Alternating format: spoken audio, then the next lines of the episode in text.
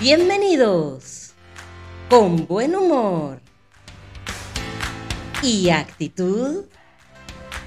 Estamos listos para iniciar un nuevo episodio. Soy Paus y este es tu podcast Démosle de una. Hola, hola, ¿cómo están? Bienvenidos a un episodio más de Démosle de una.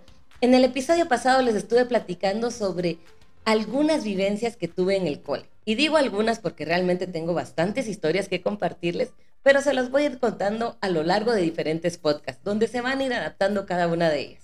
Esto solo fue una pequeña probadita.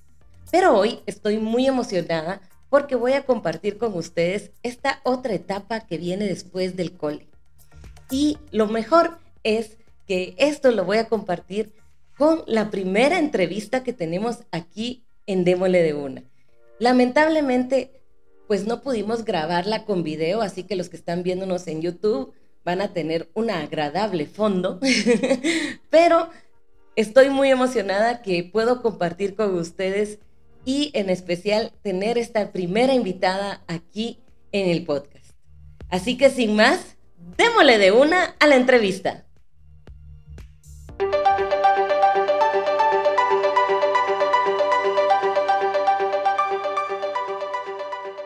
Bueno, pues estamos ya listas para iniciar la primera entrevista y estoy muy contenta de poder compartirla con una persona que conocí ya hace varios añitos y que realmente tenemos mucho que compartirles ya que nos conocemos desde la universidad. Les presento a Alejandra Vázquez, diseñadora gráfica, y estoy muy contenta, Ale, que estás aquí en mi podcast. Bienvenida. Gracias, hola Pau, ¿cómo estás? La verdad que para mí también es un orgullo poder estar aquí contigo acompañándote, ser la invitada número uno. la verdad que qué bueno eh, y aún más, eh, qué tema más interesante el que vamos a tocar porque pues a nosotros nos ha tocado vivir una generación bastante complicada donde hemos visto muchos cambios que pues nos han ayudado a ser quienes somos ahora, ¿verdad? Nunca nos lo imaginamos, pero pues ya estamos aquí, ya lo estamos viviendo, ¿verdad? Exacto, sí, mira, la verdad es que eh, como tú tocaste algo muy importante, ¿verdad? Otra generación. Realmente cuando te conocí no fue el día uno de la universidad. Entonces, ¿qué tal si me cuentas cómo fue que tú llegaste a la universidad? ¿Cómo decidiste que querías estudiar diseño gráfico? La verdad que remontar a esos años, ¿verdad? Te estoy hablando 1997, cuando me estaba graduando del colegio y pues te llevan a hacer el tour a las universidades eh, sí tenía muy claro que quería estudiar diseño gráfico. Eh, me decepcioné al principio cuando empecé a la búsqueda porque pues Guatemala solo tenía entre tres a cuatro universidades que ofrecía en ese momento y la única que ofrecía la licenciatura pues era la, Universidad de. Y el resto pues te ofrecía técnicos o diplomados en cuanto a diseño. Entonces cuando yo llegué con mi papá a contarle lo que quería estudiar, casi se muere, ¿verdad? Porque primero no entendía que era eso. Y me recuerdo la frase que me dijo, ¿verdad? Mi hijita linda, ¿estás segura que querés estudiar eso? Porque yo no te quiero ver en una oficinita espantando moscas, ¿verdad? Entonces me acuerdo de eso y de veras un reto muy grande. Eh, y siempre pues tenía muy claro, ¿verdad? Que sí era eso lo que quería estudiar eh, me dijo, mira, averigua, pero si quiero que sea una licenciatura, o sea, que sí tengas un respaldo para poder continuar, ¿verdad? Y pues bueno, me decido meter a la universidad y de ahí para acá, pues ahí sigo en mi casa de estudios. es cierto. Pues la verdad es que como cada camino va por, por diferentes lados. Yo quería estudiar, primero había dicho que quería pediatría creo que influenciada un poquito por mi mejor amiga que también quería estudiar pediatría.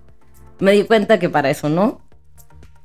Eh, psicología era algo que quería estudiar, pero sí me dijeron, no, no, no, que eso no te no vas a morir de hambre y no sé qué. Llegué a enero y yo no sabía qué estudiar. Estaba, o sea, ya había que entrar a la U. indecisa.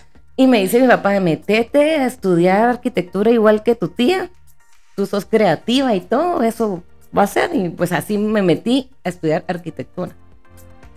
Entonces así fue como empecé yo, pero en el camino me di cuenta que arquitectura no era lo mío, diseño industrial no, menos mal ese año era común de las tres carreras, ¿verdad? y me fui a diseño gráfico. Y ahí ya empecé a darme cuenta de, ah, esta cosa como que sí me, me va gustando, pero no estaba 100% convencida. ¿Te costó entrar en el aro? Me costó mucho, tanto me costó que si, si bien recuerdo, creo que los primeros años tú y yo nos mirábamos de lejos, pero no, no, no, no, no, no hablábamos. No, no hablábamos, fue hasta después. Yo me fui a México porque yo dije, no, esta carrera no es para mí, me voy a México a estudiar psicología, por situaciones de la vida me tengo que regresar, me llaman de facultad que, que ya, que había cambiado el pensum y que me faltaba muy poco para cerrar. Entonces yo regreso y ahí es donde inicia todo ese rollo de la tecnología, animación, diseño en computación y eso fue lo que me encantó, me impactó y ahí fue donde nos conocimos. Correcto. Y la verdad que interesante porque, eh, bueno, de hecho creo que la, el no tener tecnología nos ayudó mucho a nosotros a que realmente el cerebro pensara, que realmente analizara la parte creativa, ¿verdad? Y que ahora nos ayuda para implementarlo ya con la tecnología. ¿Y te acuerdas cómo empezaron la tecnología con el Messenger cuando empezamos a trabajar? proyectos Increíble, el Messenger, cómo conectarte con Internet a través del teléfono. O sea, yo me recuerdo que en mi casa eh, el estudio lo teníamos en el segundo nivel y el teléfono estaba en el primer nivel. Tenía que cargar mi compu todo el tiempo, llevarlo a la sala, que era donde estaba el teléfono, y de ahí conectarme y era todo un rollo para poder mandar un mail, ¿va? Cabal. Yo recuerdo tanto ese sonido y que uno venía y como dices tú, no era como que ibas a mover tu laptop, ¿verdad? Sino que eran computadoras grandes que tenías que colocar en una posición para conectar el teléfono y estar esperando a que llegara la señal. Porque realmente hoy en día nos ponemos como locos porque la señal está súper mala, súper baja, pero súper baja la de esos tiempos, ¿verdad? Era increíble, ¿verdad? Eh, eh, el tema de los celulares, que era carísimo poder eh, primero tener un celular y segundo llamar, ¿verdad? O sea, era, algo muy complicado. Eh, yo me acuerdo que yo me manejaba con las tarjetitas de, de, claro, de teléfono, ¿verdad? Así era como estaban los teléfonos públicos. Si no era monedita, era la tarjetita, ¿verdad? Y posterior el Viper. El Viper también fue un medio. el Viper. Yo, yo, la verdad nunca tuve Viper, pero sí me acuerdo de, de cómo era eso de que tenías que llamar y dictarle lo, que querías que escribiera la persona para que le llegara a la otra. Correcto. No, sí. Entonces ya imagínate, Viper y de repente salió Messenger. Cuando sí, el, ir, el, ir, teniendo poco a poco hasta nuestra primera red social, si lo vemos así, ¿verdad? Que hay anécdotas, el high five que fue como lo primero, ¿verdad? o sea, yo desconocía lo que era eso, y, pero la verdad que sí, todo eso tiene mucho, mucho que ver y, e influye mucho hasta en tu personalidad, en tus actitudes, ¿verdad? Porque te vas acoplando a lo que el entorno te va ofreciendo, ¿verdad? Cabal. Y hasta, pobrecita tú, sufriste bullying de parte de nosotros con la tecnología. Me atropellaba en ese momento. Pero ¿quién iba a decir que todo eso que te bulleamos y todo el Messenger y todas esas cosas, fueron pasando los años y de repente te encuentro en un área totalmente diferente. O sea, cómo va marcando en la vida las situaciones y de repente, bueno, no fue tan de repente, porque después de ya haber sido estudiantes, graduarnos juntas, que eso fue algo muy bonito, de que logramos graduarnos juntas, eh, tener tantas vivencias de proyectos y todo. Nos cambiamos ya del lado de, ya no éramos las alumnas, sino que creo que un año o dos años después. Nos volvimos catedráticas. Nos volvimos catedráticas. Correcto. Y eso también, eh, un reto. Eh, en lo personal te quiero compartir una anécdota. la verdad es de que por si alguien cree que los sueños no se hacen realidad, yo les voy a dar un testimonio que sí es real. Yo me gradué del colegio de maestra de párvulos y en mi mente sí tenía la idea eh, de querer ser maestra, de querer dar clases. Eso es algo que a mí me, apasiona, me gusta. Jamás pensé hacerlo. Eh, cuando yo le dije a mi papá que iba a estudiar diseño gráfico, pues no, no había la posibilidad de que yo pudiera trabajar porque la carrera era en las mañanas y de repente darme cuenta que, eh, pues mi casa de estudios, donde me vuelvo diseñadora gráfica, me da la oportunidad de, dar clases, para mí fue algo impresionante. Eh, hoy ya son 15 años de estar del otro lado, eh, con mucho orgullo, la verdad, y, y agradecida con la vida, con Dios, por haberme dado la oportunidad de trasladar lo que sé, lo que he aprendido. Yo también estoy como estudiante indirectamente porque aprendo mucho de estas generaciones día a día, comportamientos, formas de pensar, eh, pero sobre todo eh, muchas anécdotas que vivís en cada salón. Sí. Muchas experiencias, creo que tú lo has vivido conmigo. Eh, los patojos te enseñan un montón.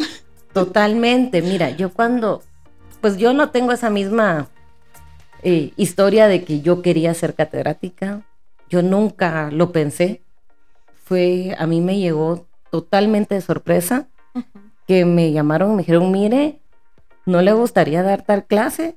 Y, dudé, me acuerdo que llegué el primer día, eran páginas web. Estabas re nerviosa. Estaba muriéndome, llego yo ahí al salón y todos se miraban de mi edad, porque esa es una gran ventaja que he tenido, ¿verdad? Me como los años. Te conservas. Te conservo, es que tengo un, soy como el vino. Pero yo en ese momento sí me miraba de la edad de ellos o hasta de algunos un poco más pequeña. Entonces yo entré el primer día de clases muerta, me moría. Y, y todos me vieron así como a una alumna más, ¿verdad? Nunca se imaginaron que tú eras la catedrática. Para nada. Yo pues puse mis cositas, me salí, esperé a que diera la hora y dije, bueno, ahora sí.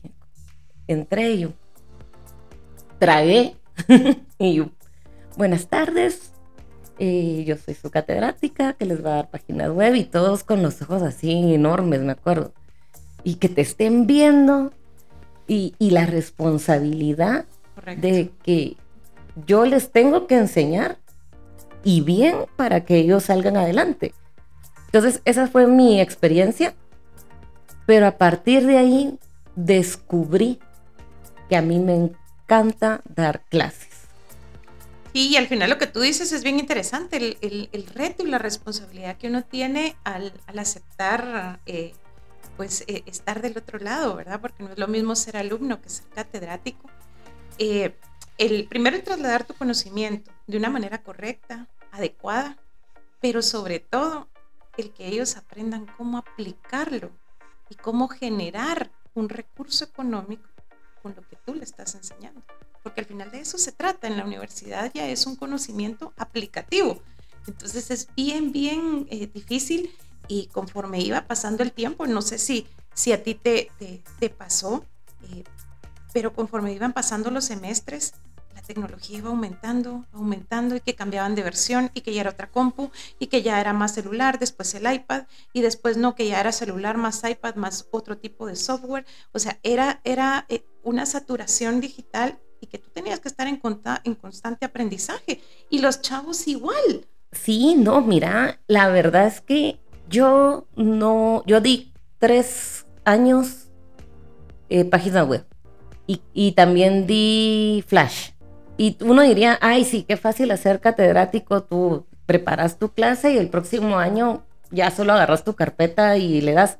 No, o sea, yo cada año que di, y aunque cambiaba de semestre, o sea, ni pasaba un año, la clase era totalmente diferente. Correcto. Totalmente diferente. Como tú dices, el programa cambiaba, la tecnología, pero lo que me gustaba mucho era que me mantenía al día dar clases te mantiene al día. Correcto. Porque yo después, por cosas del destino, dejé de dar clases y me empecé a quedar rezagada. Me di cuenta lo importante que era estar dando clases y ya pues por mi cuenta decidí estar eh, metiéndome a algunos cursos para trabajar y cosas así, pero mientras yo estuve dando clases, eh, sí, la actualización es constante. Mientras uno está del otro lado, sí, definitivamente, no solo con lo que los chicos te enseñan, sino que lo que tenés en tu entorno, ¿verdad? Te vas dando cuenta que ya tus herramientas también tienen que ir modificándose para poder ir trasladando ese conocimiento. Sí, y, y aparte es que te tenés que volver muy creativo. Correcto.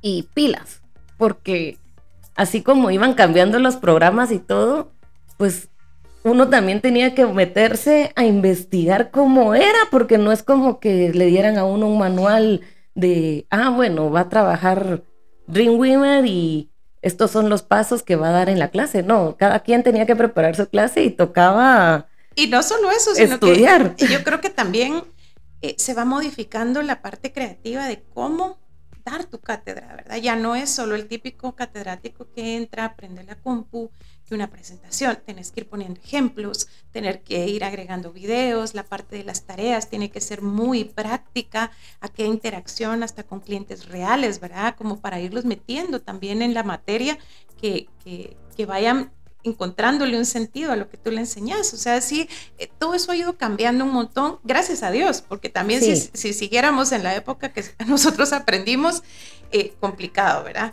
Totalmente. Creo que sí nos costaría mucho, eh, más por todos los temas de tendencia digital, creo que sí sería complicado.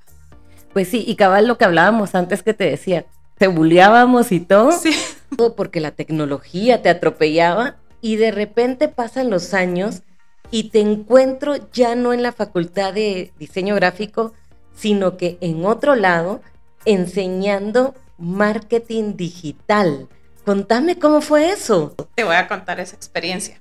Eh, la verdad es que nace una necesidad, porque no es que, yo de la nada vea, ay, sí, me voy a cambiar y voy a aprender. No.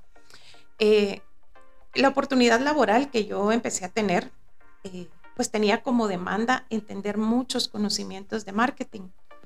Y lamentablemente en diseño gráfico conoces eh, como por un pasón, un pincelazo de lo que es marketing. No te metes tan, tan, tan de lleno a saber cómo mover un inventario, cómo son las promociones, o sabes diseñarlas, pero no entendés el motivo de ese diseño, ¿verdad? Entonces, poco a poco, con los gerentes de marca con los que trabajaba, eh, la verdad es que yo sentía que me hablaban en chino, ¿verdad? Y la parte numérica, que normalmente pues eh, no, la carrera de diseño gráfico también es como muy básico lo que te da, no, no te adentras más a temas financieros. Entonces, eh, pues tomo la decisión de estudiar una maestría en mercadeo. Y a raíz de eso, el, puedo decirte, la vida me brindó y me abrió una puerta muy grande. Primero porque logré entender mucho de lo que yo hacía. Entonces mis diseños no solo tenían una razón de ser que venía del gerente de marca, sino que ya tenía aún más una estrategia hecha por un mercadólogo y por una diseñadora. Entonces me podía complementar muy bien con ellos. Entonces el éxito que en algún momento podían tener las campañas que yo hacía eran efectivas porque yo ya podía ver el número en cuanto a ventas wow, esto se está generando, ¿verdad? Ese afiche que yo hice generó tanto porcentaje eh, eh, eh, en temas financieros. Y pues ahí se me abre la oportunidad de trasladarme a la Facultad de Marketing en Económicas y puedo decirte que ha sido lo mejor que me ha podido pasar. pues de ahí para acá ya son más de 10 años en esa facultad. estoy específicamente en temas de marketing digital la mayoría de clases que doy en la mayoría de semestres son de mercadeo digital eh, y todo pues va enfocado a hacer campañas publicitarias para vender. Ese es el, el objetivo y pues ahí estoy. Eh, ahora pues tú me acompañas. sí, eso es lo que digo yo. Qué bendición que se cambió de carrera y, y, que las cosas no son, no se dan solo porque sí. Correcto. Todo tiene un porqué eh, en la vida eh, como que ya se van viendo esos puntos claves que vas a ir teniendo y como lo he dicho en otros episodios, eh, las oportunidades ahí están. Todo es de abrir los ojos y verlas. Correcto. Y pues digo, qué buenísimo que te fuiste por ti, pero también por mí y te lo agradezco miles porque de repente la vida nos vuelve a unir. Eh, me pide Ale que vaya a la facultad para que ella fuera como cliente de los chicos que estaban ahí y pudieran generar un proyecto. Así fue como regresé a la U a dar una charla y cuando yo me quedo viendo la clase que da Alejandra, digo, a la interesante, es que el match entre diseñador y mercadólogo no lo había visto hasta ese momento, te soy honesta. Porque cada quien vive en su mundo, en su burbuja y tal vez eso como enseñanza es que no nos podemos quedar solo en nuestras burbujas de lo que estudiamos. Correcto. Hay que ver más allá porque realmente es una cadenita. Todos vamos enlazados con todos. Entonces yo cuando vi todo eso, la clase que estaba dando, me sembraste una, no voy a decir espinita, una espinota que hizo que dijera, no, yo tengo que aprender más de esto. Entonces me metí a sacar unas certificaciones de marketing, me empiezo a enamorar de todo, me doy cuenta que la forma en que estaba llevando las redes no toda era la correcta porque creo que ese es un error que cometemos. Las redes sociales se ven muy fáciles. Si uno, más hoy en día los chicos, ¿verdad? Tal vez para uno ya está más grandecito, eh, hay algunas cosas que sentís que sí, ya no. O sea, por ejemplo, a mí Facebook nítido, entró Instagram y yo no me metí a Instagram por mucho tiempo porque era así como, esa red, ¿qué onda? No la entiendo, no sé cómo publicar. Y ya te imaginas TikTok y cuando empezaron a venir las demás, Snapchat. Entonces, sí, eh, lo que tú dices es bien importante y creo que aquí también hay que dejar como eh, el granito de enseñanza eh, para quienes nos están escuchando, eh, sí de alguna manera entender que el saber manejar las redes no es que yo sea un community, no es que yo sea un experto, o sea, se requiere conocimiento, se requiere entender la red eh, y utilizarla realmente de la manera correcta y adecuada para lo que sirve. Exacto, pero uno que es simple mortal.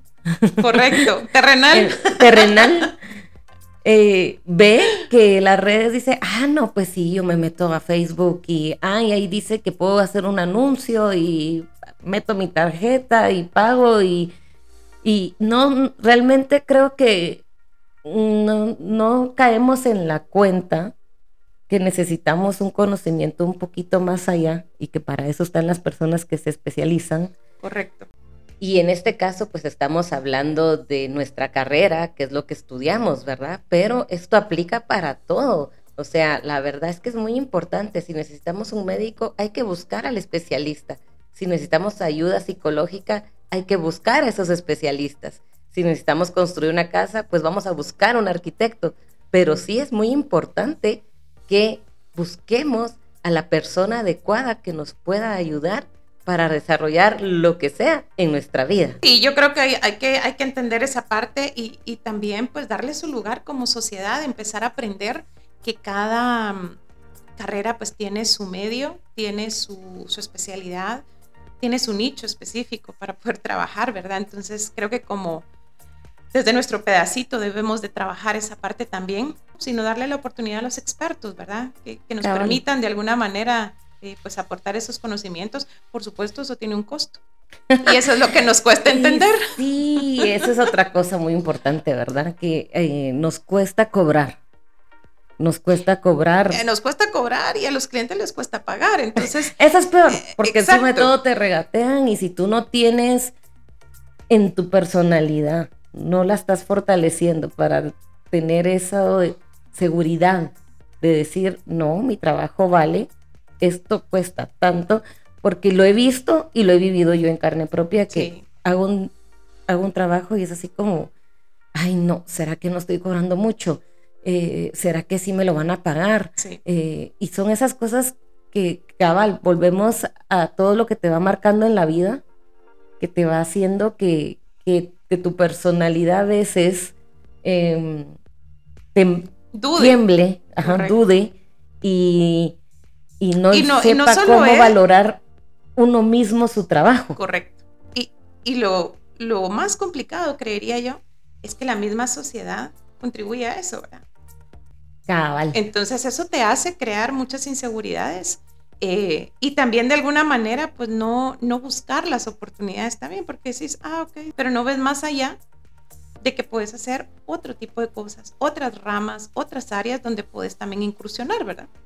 Exacto, creo que todo en la vida eh, tiene su espacito para cada uno. Correcto. O sea, nadie nos quedamos en el aire. Todos tenemos nuestra, nuestras fortalezas, nuestras debilidades, y el punto es encontrarlas, ¿verdad? Sí, eh, al final eh, yo lo resumiría en una palabra y creo que eh, es lo que en algún momento pues quiero dejar para que aporte, aprender a trascender. Trascender en conocimiento, trascender en oportunidades, trascender en emociones, ¿verdad? En, empezar a sentir uno esa seguridad, esa confianza como profesional. y aquí también se desglosa otra parte importante, que para ser un excelente profesional también tienes que tener excelentes valores, excelentes emociones para poder tener ese balance y poner tu conocimiento al servicio de los demás. Que de eso se trata. Ese es el fin, ¿verdad? Exacto. A la qué palabras más sabias. De verdad que sí, porque es cierto. O sea, como todo en la vida, mientras tú estás bien, las cosas van fluyendo. Y, y, aquí también hay algo interesante como catedráticas, tú no me vas a dejar mentir. Eh, nosotros lo vivimos.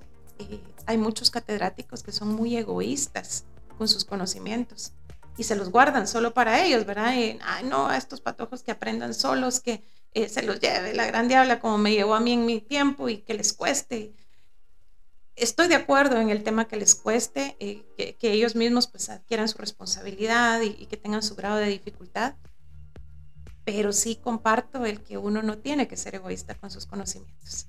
En lo personal, yo sí les puedo enseñar muchísimo más de lo que sé y de lo que en algún momento tal vez aprendí en ese momento, pero eh, lo puedo aplicar con ellos, lo trato de hacer, eh, porque al final, pues ellos son los que van a salir a mi país, son los que van a salir al resto de empresas que están naciendo, las que ya están establecidas, a, primero a representar a nuestra casa de estudios, que eso es bien importante, y segundo, a representarse ellos con esa carrera que llevan. Entonces, tienen que estar bien preparados. Ese es parte de mi granito de arena para cambiar mi país. Y si lo puedo hacer desde esa clase, desde ese lugar, con 20 patojos, que sé que esos 20 van a llevar una oportunidad para generar más fuentes de trabajo, para levantar empresas que generen más ingreso, que permitan más para que el país sobresalga, pues mejor. Por supuesto. O sea, de verdad que uno no puede ser celoso con su conocimiento. Así es. Si nos dan algo es para dar, no para quedarnos. Así es. Creo que eso es una de las mejores tips que podemos dejar de este podcast. Y qué increíble que ya llevamos media hora aquí de plática muy agradable. Resumimos así, flash, las vivencias que tuvimos estando como alumnas en la universidad. Todas esas vivencias que nos fueron llevando a ser catedráticas. Y lo más bonito, creo yo, también es esa amistad. Correcto, que se ha seguido fortaleciendo y ha pasado a lo largo del tiempo.